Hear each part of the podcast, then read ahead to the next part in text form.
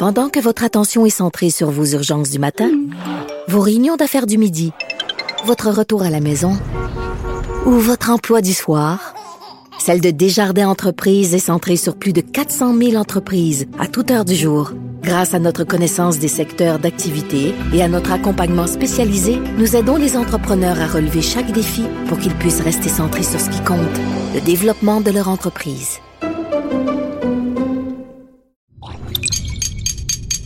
Cube Radio. Il connaît tous les dessous de la politique. L'économie, la santé, le transport. Antoine Robitaille. Là-haut sur la colline. Cube Radio. Bon mardi ensoleillé. Aujourd'hui, à la hausse sur la colline, de retour en studio, la libérale Marois Risky commente le plan du ministre Roberge pour la rentrée d'automne dans les écoles. Puisqu'elle est très critique du ministre, je lui demande s'il devrait être un candidat au remaniement. Je lui demande aussi son avis sur une publicité controversée de la Fédération autonome de l'enseignement. Ensuite, Alain Terrien, leader parlementaire du Bloc québécois, nous révèle que le Bloc a déposé une plainte pour conflit d'intérêts au commissaire à l'éthique contre le Parti libéral du Canada qui se serait gavé de subventions salariales d'urgence. Est-ce à dire que le Bloc tentera de défaire le gouvernement Trudeau bientôt? Vous écouterez sa réponse. Mais d'abord, mais d'abord, il y a un vadrouilleur avec nous en studio. Et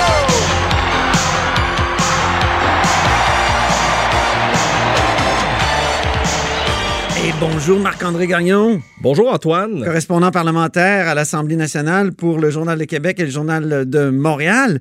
Euh, on va y aller tout de suite avec euh, ce qui s'est passé ce matin, c'est-à-dire que Dominique Anglade, la nouvelle chef du Parti libéral, est en train de mettre son cabinet fantôme à sa main et elle a fait vraiment, elle a brassé les cartes sérieusement. Exactement, alors qu'on entend parler d'une rumeur suggérant qu'il pourrait y avoir un remaniement ministériel du côté, du gouvernement, euh, du côté euh, gouvernemental euh, à l'automne, quoiqu'il y a certaines sources qui disent que c'est pas tout à fait euh, exact, mais bon, du côté du Parti libéral, la nouvelle eu lieu. chef, euh, ouais, il a eu lieu. Donc, Dominique Anglade qui a procédé à d'importants changements au sein de son cabinet fantôme. Moi, l'un des changements les plus importants qui m'a marqué en partant, ben, c'est le fait que Marc Tanguay, leader parlementaire, soit dégommé. Donc, il cède sa place à André Fortin. Toute de- une démotion. quand même, euh, M. Tanguay, de son côté, ben, va renouer avec euh, les dossiers de la justice, de la famille, mais sera aussi responsable euh, de la réforme du scrutin, qui est un dossier qui est important, qui Oui, va oui. continuer de suivre son cours l'automne prochain. Et Hélène David aussi, qui devient présidente euh, du caucus. Alors, il faudra voir quel climat Qui perd la condition féminine, ça s'en va à. Isabelle Mélenchon. Ouais. Donc, il faudra voir quel climat Mme David sera euh, instauré au sein euh, du, caucus. Mme Anglade qui a déclaré qu'avec ces changements importants, nous présentons aux Québécoises et Québécois une opposition officielle unie et prête à prendre un nouveau départ. Or, euh, ce qu'on entend depuis un certain moment, c'est que l'unité n'était peut-être pas tant au rendez-vous Ouais. euh, au, au sein du caucus. Qu'est-ce qui se passe avec Marois Risky? Tout le monde a regardé parce que Marois Risky, euh, on sait, elle avait été très critique de Dominique Anglade. Elle avait favorisé la candidature d'un opposant à, à Dominique Anglade. Alors, qu'est-ce qui se passe avec elle? Alors, de son côté, ben, elle conserve le dossier de l'éducation, mais hérite de celui du Conseil du Trésor qui euh, revenait euh, jusqu'à tôt ce matin, donc à Gaétan Barrette, l'ex-ministre de la Santé, euh, qui euh, était aussi critique en matière de transport. Ben, désormais, il sera porte-parole en matière d'immigration, d'infrastructure, d'éthique et de marché public. L'ex-chef par intérim, Pierre Arcan, de son côté, hérite des transports et de la métropole. Euh, quelque chose qui m'a fait euh, sourciller un peu, euh, celui qui sera dorénavant porte-parole pour la capitale nationale, c'est Oh. le député de Marquette, Enrico Ciccone. Oui. Ben, il n'a plus de député. Alors voilà. Euh, et, Dans la capitale nationale, il fallait forcément que ce soit quelqu'un qui, qui n'est pas de la capitale nationale. exact. Euh, et il sera aussi porte-parole pour tout l'Est du Québec. OK. par le fait même. Euh, et euh, en même temps, on a appris, toujours du côté euh, libéral, mais davantage du côté de la permanence du parti, que euh, l'ex-député et ex-ministre Véronique Tremblay va bientôt quitter la direction générale du parti. Pour aller relever de nouveaux défis. Exactement. Elle a dit sur Twitter J'ai envie d'un nouveau défi. Pour se rappeler qu'elle a été défaite aux élections générales de 2018. Elle était députée de Chauveau. Elle est entrée en fonction à la permanence du Parti libéral en avril 2010 2019. Elle était aussi euh, euh, organisatrice en chef euh, du parti. Alors euh, voilà. Donc, euh, De gros changements. de gros De changements. gros ce changements. On se prépare pour l'automne. Exact. C'est normal. Ça va donner à, à ceux qui ont des nouveaux dossiers là, la possibilité de familiariser avec leur nouveau dossier. Donc, Marc-André, aujourd'hui, ce que j'aimerais, c'est qu'on fasse un petit bilan Oui. dans le reste de cette chronique. Bilan du gouvernement euh, pendant la, la pandémie. Toi, tu as été aux premières loges puisque tu étais président de la tribune de la presse. En tout cas, tu l'es jusqu'à demain, je crois. Ouais. C'est ça, ou après-demain. Euh, Parle-nous un peu de, de ce que ça a été pour toi pendant cette pandémie, euh, être président de la tribune. Ben, quelle expérience. Eh oui. Quand je suis devenu président de la tribune de la presse, je m'attendais pas à, à vivre tout ça. C'est clairement une expérience dont je vais me rappeler euh, toute ma vie. Ben, pour euh, la population, euh, ce qu'ils ont vu, ben, c'était moi qui agissais presque quotidiennement à titre de modérateur aux côtés du trio Legault, Arruda, McCann. Ça a notamment le rappelé- barbu à droite, là? ouais, c'est ça. Comme je disais, ben ça, c'est ce que les gens ont pu voir à la télévision, mais en coulisses, c'était un important, puis il y, a- il y a un important, puis un incroyable travail qui, qui s'est fait, d'abord pour rétablir des règles qui allaient permettre aux journalistes de respecter la distanciation à l'intérieur de notre salle de, de conférence de presse. hein. On a dû limiter la présence des journalistes à raison d'un par média. J'en voyais le premier point de presse. C'est- Mario Dumont qui a fait un- une rétrospective. là. Le premier point de presse, tout le monde est collé. Ça nous semble maintenant étrange et incongru. Exact. Et un matin, j'avais eu l'appel d'Horacio Arruda qui était inquiet et il a fallu apporter euh, des ajustements. Quoique déjà, euh, rapidement, avant même que j'ai cet appel-là, on avait pris des mesures, mais il a fallu aller euh, encore plus loin, comme dans l'ensemble euh, de la société. Euh, les courriéristes parlementaires à Québec ont du même coup vu leurs accès puis leurs droits affectés comme jamais. Donc, Ben oui. ce, ce n'était pas euh, qu'une partie de plaisir euh, que, que d'être euh, dans le rôle de président de la tribune à ce moment-là, mais heureusement, j'ai pu compter d'abord sur un conseil d'administration extraordinaire dans lequel il y a à peu près un représentant de presque tous les médias qui ont un bureau ici à l'Assemblée nationale, mais aussi sur la solid- solid- solidarité pardon, de la confrérie journalistique euh, à l'Assemblée nationale.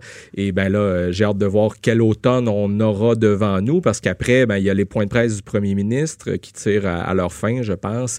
Euh, et, mais il y aura aussi un automne. On, on a réussi pendant la très courte session parlementaire qu'on vient de vivre ensemble euh, à, se, à s'aménager un espace de presse temporaire dans une salle de commission parlementaire qui est la, Ouais. la salle Louis-Polyte Lafontaine. Est-ce que ce sera encore euh, en place à l'automne? Est-ce que cette salle-là sera encore disponible? Faudra voir. Mon plus grand souhait, et c'est un peu là-dessus que va se terminer ma présidence, euh, c'est de faire en sorte que la salle Evelyne Dumas, où Oui. ont lieu euh, les où avaient lieu ou auront peut-être encore lieu les points de presse du premier ministre soit rénovés parce que bon euh, c'est le fun Ah, hein? ouais. il y a un petit côté vintage dans cette salle là J'étais président en 2008, puis on parlait de la rénover déjà. Il y avait ça. tout un plan pour la rénover, puis finalement, ça s'est jamais vraiment fait. alors À part, le, le- on a changé le rideau brun en arrière. Ouais, c'est ça. Ben, ben, c'est, en tout cas, ce projet-là est sur les rails, me dit le président de l'Assemblée nationale, François Paradis. Très bien. Parlons maintenant de tes primeurs préférés depuis janvier, mon cher euh, Marc-André. Oui, euh, de, de mon côté, juste avant le début de la pandémie, euh, Marie-Ève Proux, 12 départs en 14 mois. On parlait d'une hécatombe, donc c'est euh, un, un que j'avais sorti quelques jours avant que euh, la crise euh, débute au Québec.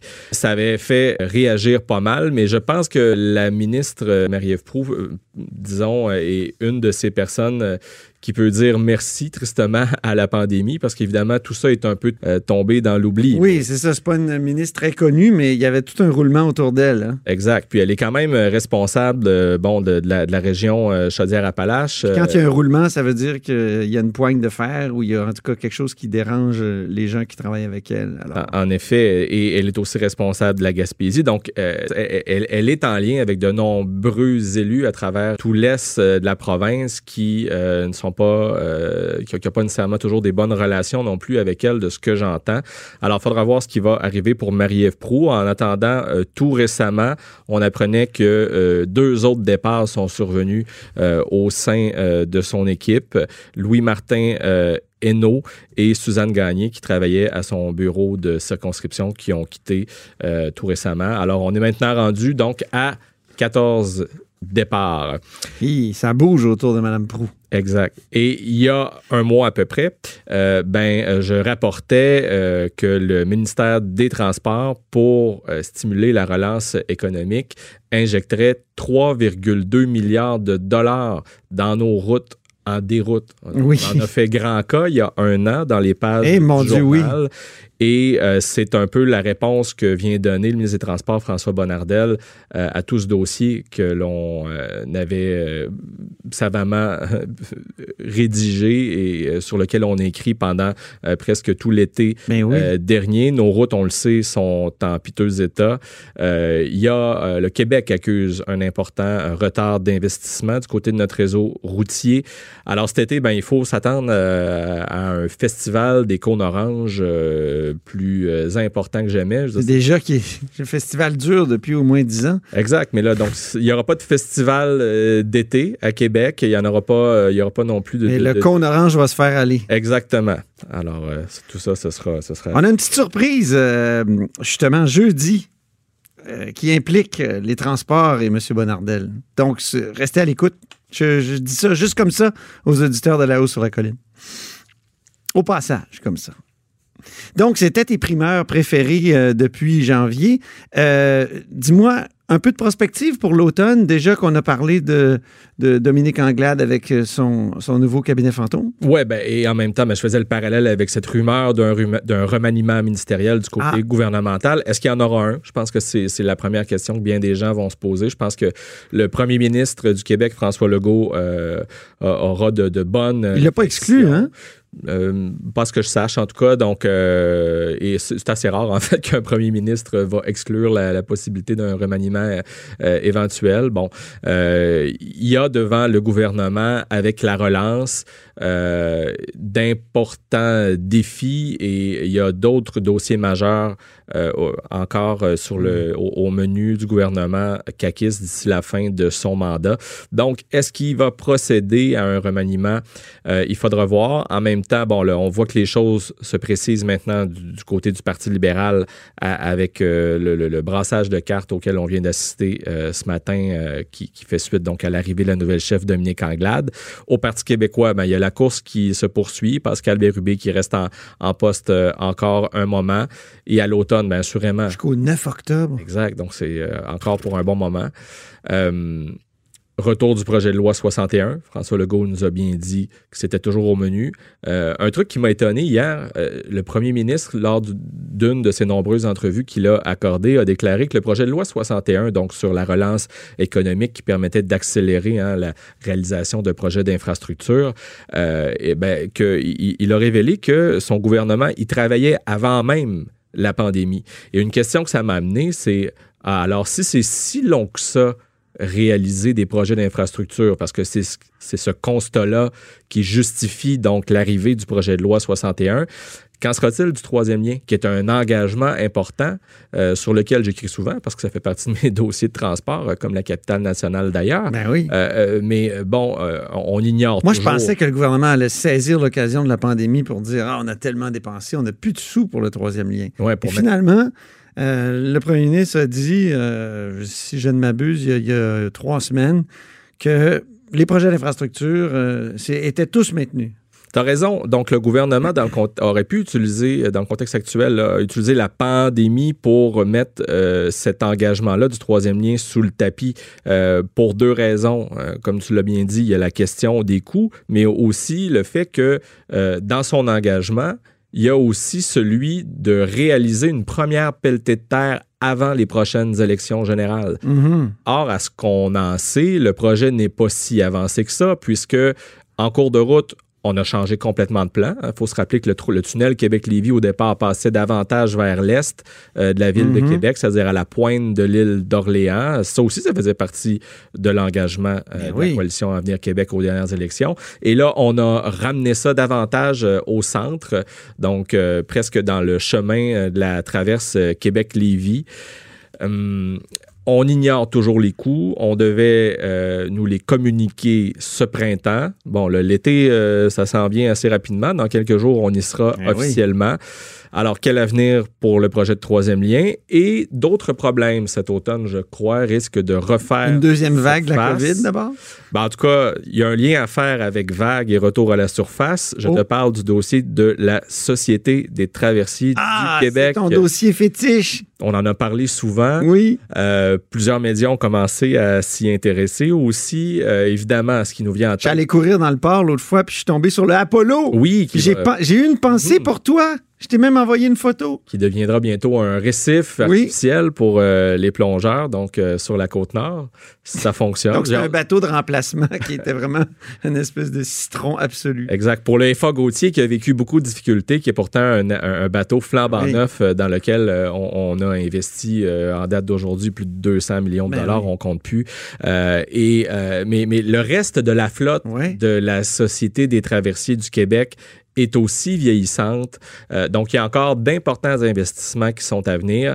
Euh, et au fond, qu'est-ce qui explique les problèmes qu'on a vécus? C'est peut-être un manque d'expertise au sein de la STQ et le nouveau euh, PDG, Stéphane Lafaux, a eu comme première tâche lorsqu'il a été nommé en poste de réaliser un diagnostic organisationnel. Alors, j'ai bien hâte de voir euh, ce qu'il y a là-dedans, puisqu'on n'en a pas encore eu euh, de nouvelles. Donc, on peut s'imaginer que pour euh, éviter un naufrage et pour éviter qu'on coule des fonds publics... les calambures, les calembours Donc, il faudra procéder, bref, à une importante réforme, une mhm. grande réorganisation au sein de cette Il y a, peut-être des beaux contrats pour la Dévie, là? Aussi, hein? aussi. Euh, et peut-être que. Toi qui es un homme de la rive sud, Marc-André. Oui, ben peut-être qu'à travers la, Société des traversiers du Québec, on sera capable aussi de contribuer, de participer euh, à la relance euh, économique du Québec. Donc, en tout cas, ça fera partie des dossiers que je suivrai attentivement. Tu viendras nous en parler à la hausse sur la colline cet automne. Merci infiniment, Marc-André Gagnon, pour ce bilan et cette prospective. Euh, puis, euh, ben, je te souhaite un très bel été. Ben, merci, hein? pareillement. Tout en paddleboard. Oui. Et en, et en course et aussi. Et en course, exactement. Salut, c'était Marc-André Gagnon, évidemment, qui est correspondant parlementaire à l'Assemblée nationale pour le Journal de Québec et le Journal de Montréal. Vous êtes à l'écoute de là-haut sur la colline. Pendant que votre attention est centrée sur cette voix qui vous parle ici, ou encore là, tout près ici, très loin là-bas, Celle de Desjardins Entreprises est centrée sur plus de 400 000 entreprises partout autour de vous. Depuis plus de 120 ans, nos équipes dédiées accompagnent les entrepreneurs d'ici à chaque étape pour qu'ils puissent rester centrés sur ce qui compte, la croissance de leur entreprise.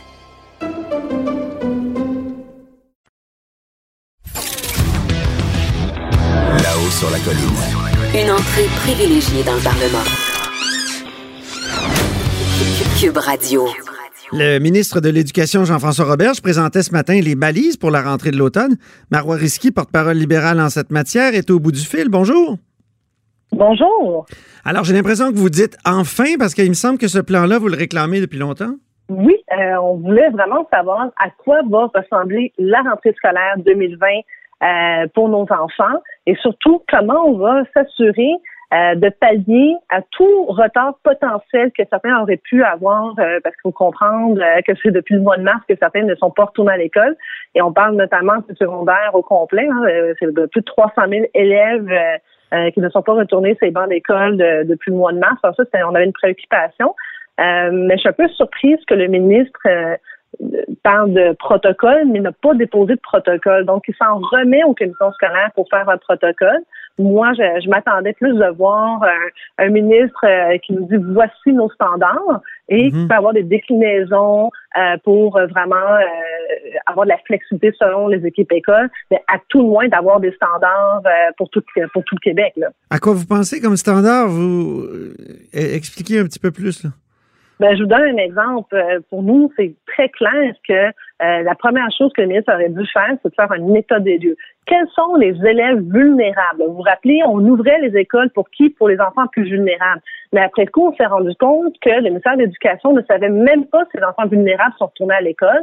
Et c'est, on a pris d'angle de voir que finalement, euh, ils n'ont pas réussi à rejoindre les enfants vulnérables. Alors, on connaît les indices de défavorisation. Faisons état des lieux. On sait qu'il y a plus d'un million d'enfants euh, dans le réseau public secondaire primaire.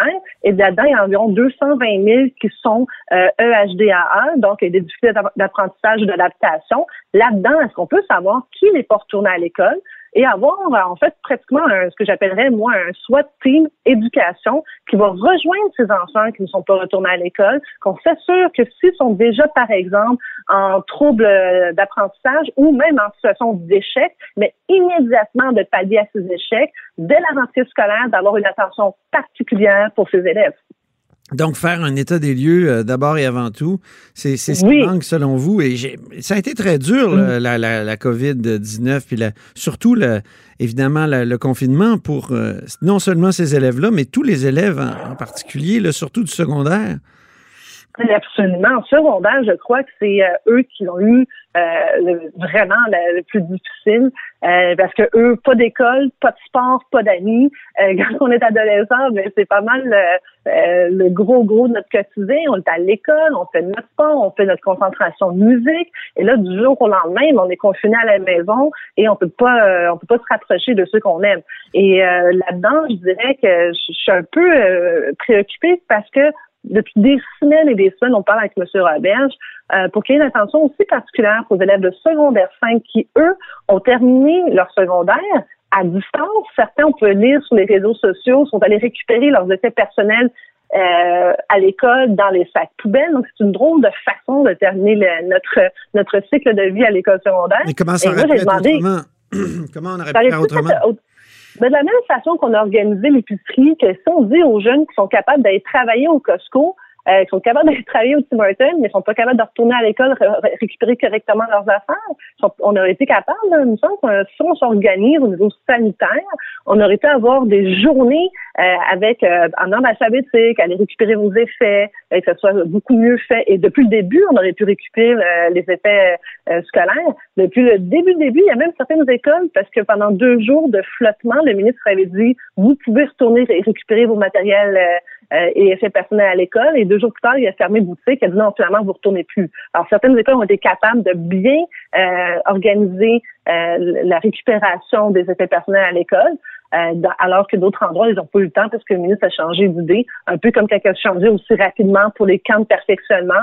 Le 1er juin, c'était oui pour ceux que malheureusement ne pouvaient pas retourner en présence physique à l'école on peut ouvrir euh, les, écoles nécessairement pour les aider davantage. Puis deux jours plus tard, ils fermaient boutique et ça crée la déception chez les parents puis chez les élèves qui pensaient euh, pouvoir enfin avoir un peu de, de répit puis de se dire ben oui, même si c'est on sait on sait très bien qu'on on peut pas récupérer en deux semaines trois mois d'école, mais c'est pas uniquement ça l'objectif. C'était aussi euh, de voir ceux qui avaient peut-être d'autres euh, difficultés. Des fois, c'est des difficultés à la maison. C'est pour ça que plusieurs experts disaient l'école, c'est pas juste apprendre les mathématiques et le français. Il aussi tout le développement de la personne, le développement de l'estime de soi. Alors ça, là-dessus, je m'attends que le ministre euh, particulièrement pour les élèves de secondaire 5, nous, a demandé qu'il y ait aussi un camp de perfectionnement à l'automne. Ça existe déjà dans les cégeps, les mises à niveau, euh, que ce soit offert sur une base volontaire, gratuite, euh, vraiment que les élèves de secondaire 5 soient accompagnés. Mais moi, ce qui me préoccupe, c'est que tantôt dans son point de presse, il a dit il est souhaitable que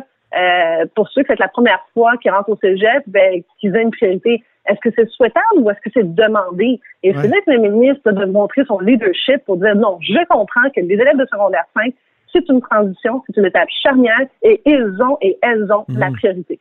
Mais là, il y, a secondaire 4 et secondaire 5 ne seront pas à l'école. L'école va être ouverte, mais ils ne seront pas, d'après ce que j'ai compris. Ben, ils ne seront pas nécessairement tous à l'école en même temps. Nous, j'avais déjà proposé depuis le mois de mars d'avoir un autre lieu, de choisir par exemple le musée des beaux-arts, le centre des sciences ou même des amphithéâtres et de demander aux étudiants du baccalauréat en éducation ou en adaptation scolaire ben, de venir euh, superviser ces classes. Comme ça, on est capable de regrouper des élèves ensemble. Et ça leur permet aussi de sortir de la maison, euh, de continuer à socialiser avec les autres enfants. Euh, j'aime beaucoup l'expression de la pédiatre, Madame la docteur Roy. Elle dit, c'est aussi important que les enfants ne prennent pas à avoir peur de l'autre. Alors, il n'y a pas juste d'apprentissage qui doit être fait, aussi d'autres objectifs que l'école doit atteindre avec les enfants. Mais ça, ça, va peut-être se faire avec secondaire 4 et secondaire 5. Nous, on l'a demandé, c'était pas, nous, on l'a proposé depuis le mois d'avril. On est toujours en attente. Et aujourd'hui, dans son point de presse, le ministre n'en a pas fait mention, mais pas du tout. En fait, il se remettait au protocole aux commissions scolaires. Alors là, ce moment-ci, c'est plutôt à lui de s'assurer qu'il y a les ressources nécessaires. Prenons un dernier exemple. C'est pas normal que moi, euh, mardi soir, euh, j'ai des parents, des enseignants qui sèchent sur un comité, euh, conseil d'établissement du euh, de l'école secondaire du Saint-Pagé qui compte 1380 élèves et qu'ils ont fait des demandes par centaines de recevoir des euh, outils technologiques, soit un iPad, soit un ordinateur, pour toute l'école. Une école qui est cotée 10 sur 10 sur l'échelle de défavorisation a reçu qu'une seule tablette électronique. Là-dessus, le, ministre là, doit faire un suivi, un suivi urgent. Qu'arrête de nous dire que c'est souhaitable? On sait tous ce qui est souhaitable, mais on veut que ça se fasse.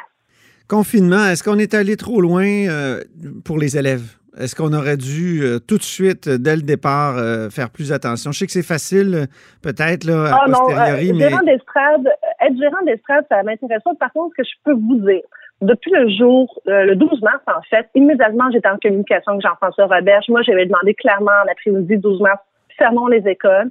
les enfants reviennent en plus de, de, la semaine de relâche. Plusieurs sont partis en vacances. la sage décision qui devait être prise immédiatement le 12 mars, c'était de fermer les écoles. Là-dessus, il y a eu la tergiversation pendant environ 24 à 48 heures. Finalement, ça a été fait. Mais par la suite, nous, on s'est toujours mis, euh, quand je dis nous, c'est euh, mes collègues Jennifer McCarron, Francine euh, Charbonneau, Véronique Yvon, Christine Labrie, on s'est mis en mode solution. Ce que moi, j'aimerais que le ministre retienne là-dedans, c'est que nous, on veut travailler avec lui, les parents aussi, les enseignants aussi, et que il faut juste que ça aille un peu plus vite au niveau de l'action, les prises de décision, parce qu'on peut pas nous proposer au mois d'avril d'avoir des camps de perfectionnement pour les enfants du secondaire qui ne peuvent pas retourner. Puis finalement, que l'annonce est faite le 1er juin, alors qu'on est en train de fermer les écoles, puis partir en vacances. Il y a eu vraiment trop de flottement. Alors, il faut que la temps de réaction soit beaucoup plus rapide. Manque de leadership, euh, il tarde à prendre des décisions. Coudon, ce ministre-là, est-ce qu'il devrait être un candidat au remaniement?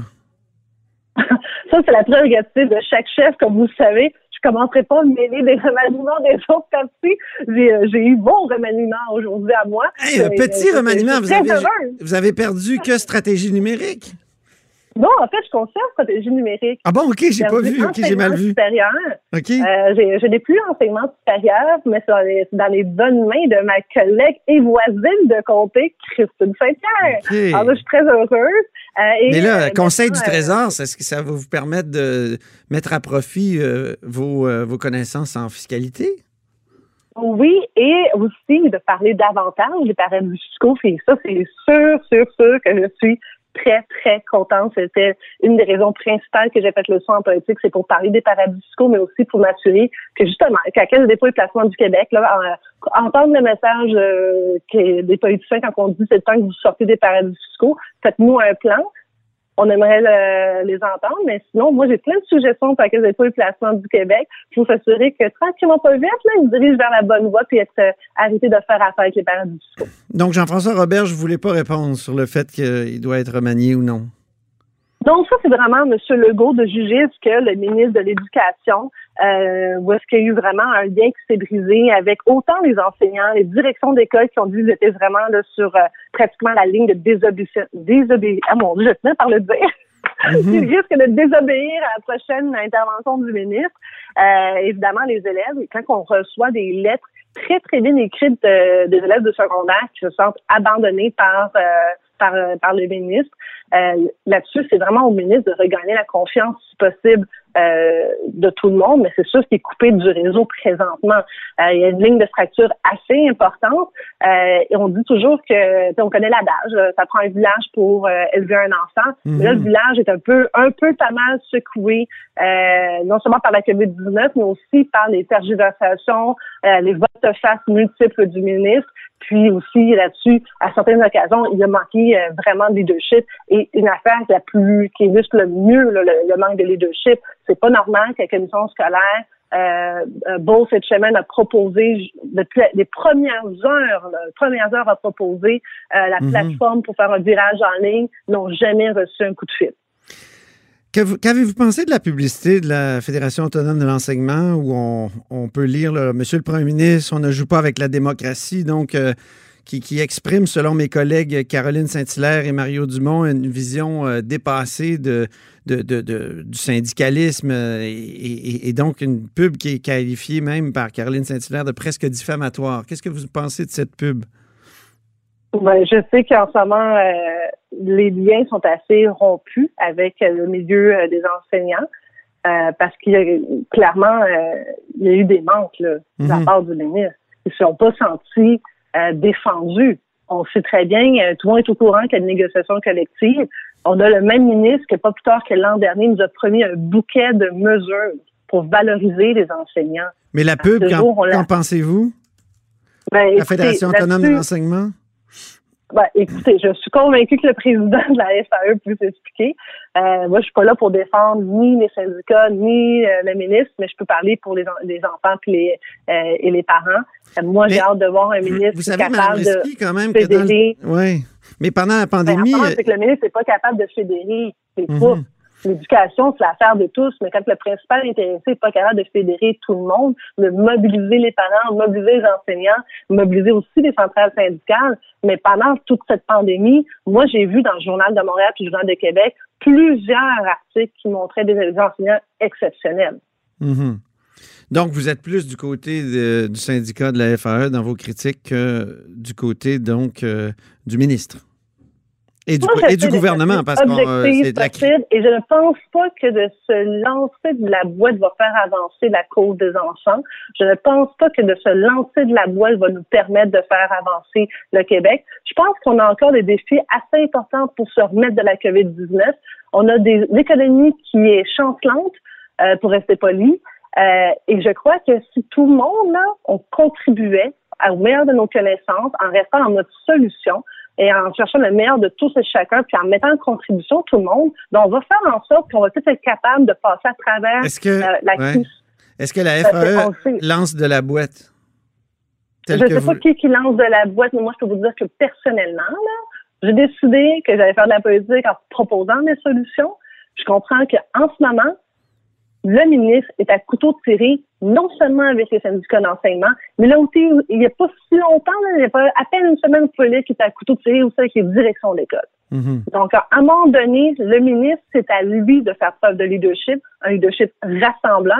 Et s'il reçoit une critique aussi acerbe des syndicats, mais peut-être que lui devrait se poser des questions. Comment se fait-il qu'aujourd'hui, il est pas mal seul, loin des parents, loin des enseignants, moi-même aussi, là, les directions d'école qui ont, qui ont donné une solide mise en garde la semaine dernière. Très bien, merci beaucoup, Marois Risky, porte-parole libérale, confirmée aujourd'hui en matière d'éducation, et mais plus éducation euh, postsecondaire. Merci beaucoup. Merci à vous, au revoir. Au revoir. Vous êtes à l'écoute de La Hausse sur la Colline.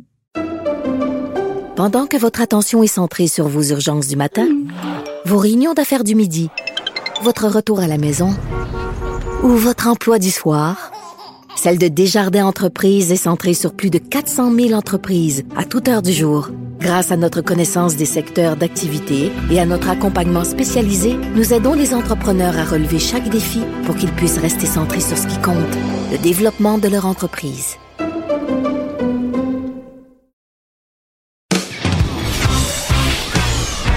Là-haut sur la colline. La politique autrement dit. Cube Radio. Au bout du fil, il y a Alain Terrien. Bonjour. Bonjour. Alain Terrien est député bloquiste de la Prairie, ancien député péquiste de Sanguinaire, comme je disais. oui. Des souvenirs, oui. Donc, euh, là, vous, vous, êtes toujours fâché contre la subvention salariale d'urgence qui est versée au Parti libéral du Canada, entre autres, mais il y a d'autres partis qui en profitent. Et euh, il y a du nouveau de ce côté-là. Ben là, c'est ça. On vient de déposer euh, une plainte au commissaire à l'éthique pour justement alerter euh, ce commissaire-là parce qu'on considère que le gouvernement qui a voté et qui a créé le, programme de subvention salariale l'a ensuite utilisé, a mis la main là-dedans pour s'en mettre plein les poches pour que le Parti libéral du Canada puisse avoir au-dessus de 200 000 par mois. Évidemment, par le principe des vases communicants, cet argent-là sert à des, des activités partisanes et probablement va servir au butin électoral de ce parti-là aux prochaines élections. Ça n'a aucun espèce de bon sens. Parce que vous avez, au début c'était 10% ils ont monté ça à 75% du salaire qui est financé par le gouvernement. Alors ils ont utilisé ça pour payer les salaires de leurs employés. C'est à peu près 215 000 dollars par mois. Alors voyez-vous, ils ont voté, ils ont euh, créé ce, ce programme-là pour les trois mois de la pandémie. Et là, ce programme-là va être étiré pour trois mois encore. Donc, ça fait une, période de six mois. Ça veut dire qu'ils vont avoir droit, encore une fois, à 215 000 par mois jusqu'en septembre. Mais selon quel principe vous portez plainte au commissaire à l'éthique? Ben, écoutez, c'est très simple. Un, un, parti politique doit utiliser le financement populaire. Il doit aller chercher son financement. Il ne doit pas prendre le financement chez des contribuables qui payent leurs impôts et dans les, euh, dans les coffres de l'État. Ça n'a aucun sens. Ah, mon Dieu, le Bloc a fait ça longtemps? Quand, quand, le, quand il y avait un financement populaire, pas populaire, justement, un financement étatique, là, avant Carper mette fin à ça, le Bloc Oui, oui, attention. Attention, c'était, c'était régi par la loi et on disait chaque parti politique, au prorata des votes, va avoir droit de l'argent. C'était, c'était en régie, un système de façon à ce que ce soit équitable pour tout le monde et mhm. qu'il y avait des ententes euh, à travers les partis. Ça veut dire que si tu avais eu tant de voix, tu avais tant de dollars. Mais là, ce qui arrive, c'est pas ça. C'est que le, le, Parti libéral du Canada, qui a ramassé 8 millions de dollars depuis son élection jusqu'au 31 mars, il a ramassé 8 millions de dollars. C'est le parti avec les conservateurs le plus riche au Canada. Vient de faire croire qu'eux autres ont besoin de subventions salariales pour passer à travers la pandémie. Ça n'a aucun espèce de bon sens. Alors, le principe est simple, c'est qu'ils vont prendre l'argent des contribuables, des contribuables qui sont peut-être pas libérales. Hein. on comprend, mais je veux dire, qu'est-ce que le commissaire à l'éthique, quelle poignée il y aurait pour, euh, pour sévir contre le Parti libéral? C'est ça que je comprends pas. Est-ce qu'il y a, est ben quelque chose dans le, dans le code d'éthique qui peut euh, empêcher ça? Euh, est-ce qu'on peut relier ça à un article du code d'éthique? Ça que je comprends pas. Ben là, écoutez, nous, ce qu'on espère, c'est que justement, que cette situation-là va être amenée et sera amenée au bureau du commissaire à l'éthique et qui saura, à partir de ce moment-là, juger si l'éthique a été respectée dans la façon de financer, alors que ce parti-là a créé le programme et a utilisé ce programme alors qu'il n'en avait pas besoin. Il est allé à l'encontre de la nature même de ce programme. Est-ce que vous voulez dire que c'est un conflit d'intérêts? Ils sont en conflit d'intérêts? Ben, à la limite, écoutez, écoutez, à la limite, c'est eux qui créent le programme. On peut-tu se poser des questions? Comment ils ont établi les paramètres qui déterminent qui peut aller chercher et jouer là-dedans? Fait qu'ils disent une diminution de 30 par rapport à l'année précédente, là, de 30 je ne sais pas. Écoutez, c'est que il y a des doutes dans la façon que ça a été fait. Il y a des questions à se poser. Et moi, je pense que juste d'avoir des doutes sur la façon qu'ils ont opéré ça, ben, ça porte cela à la critique. Moi, je trouve ça vraiment malhabile.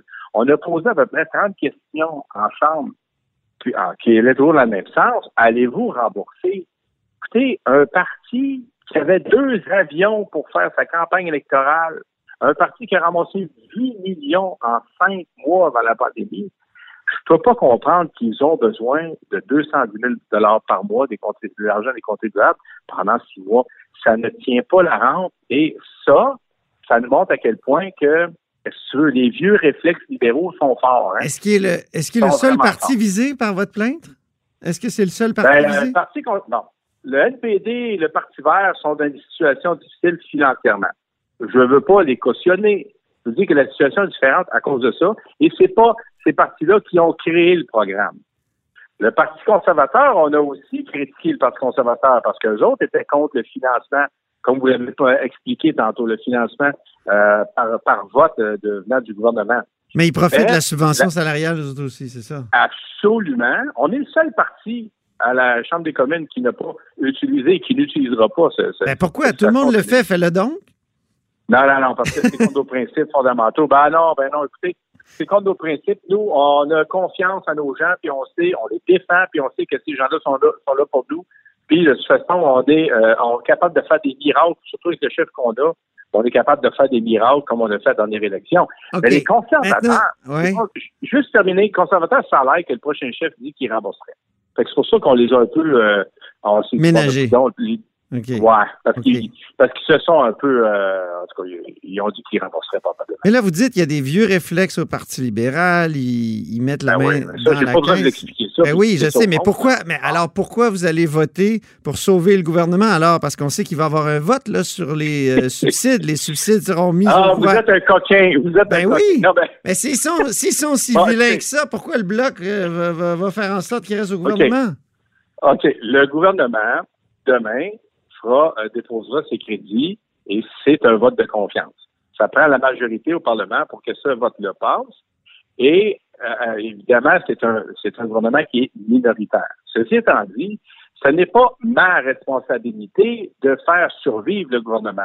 C'est la responsabilité du gouvernement de dire, ben, écoutez, on est minoritaire, il faut que je me trouve des alliés, il faut que j'aille négocier, il faut que je m'assure qu'il n'y ait pas d'élection durant la période de la construction. C'est pas sur moi que moi je suis leader parlementaire au bloc, c'est pas sur moi qu'incombe la responsabilité d'aller ou non en élection. Ce gouvernement-là, là, dans la dernière partie de la pandémie, a oublié quelque chose de fondamental, c'est qu'il est minoritaire et il doit négocier. Il doit s'asseoir avec l'opposition, il n'y a pas le choix.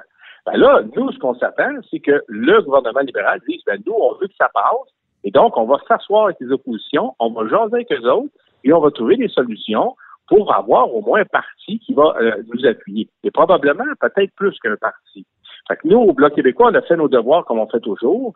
On a, des, on a mis des propositions sur la table. On a dit, écoutez, nous, ce qu'on propose, c'est toujours pour le bien du Québec, pour faire en sorte que nos, nos intérêts soient protégés et améliorés dans ce cas-là. Oui. Ben, c'est dire, ben, bon, tu sais, donc, on a émis des propositions. Je sais pas, vous voulez que j'en j'en parle maintenant, mais on a déposé des propositions.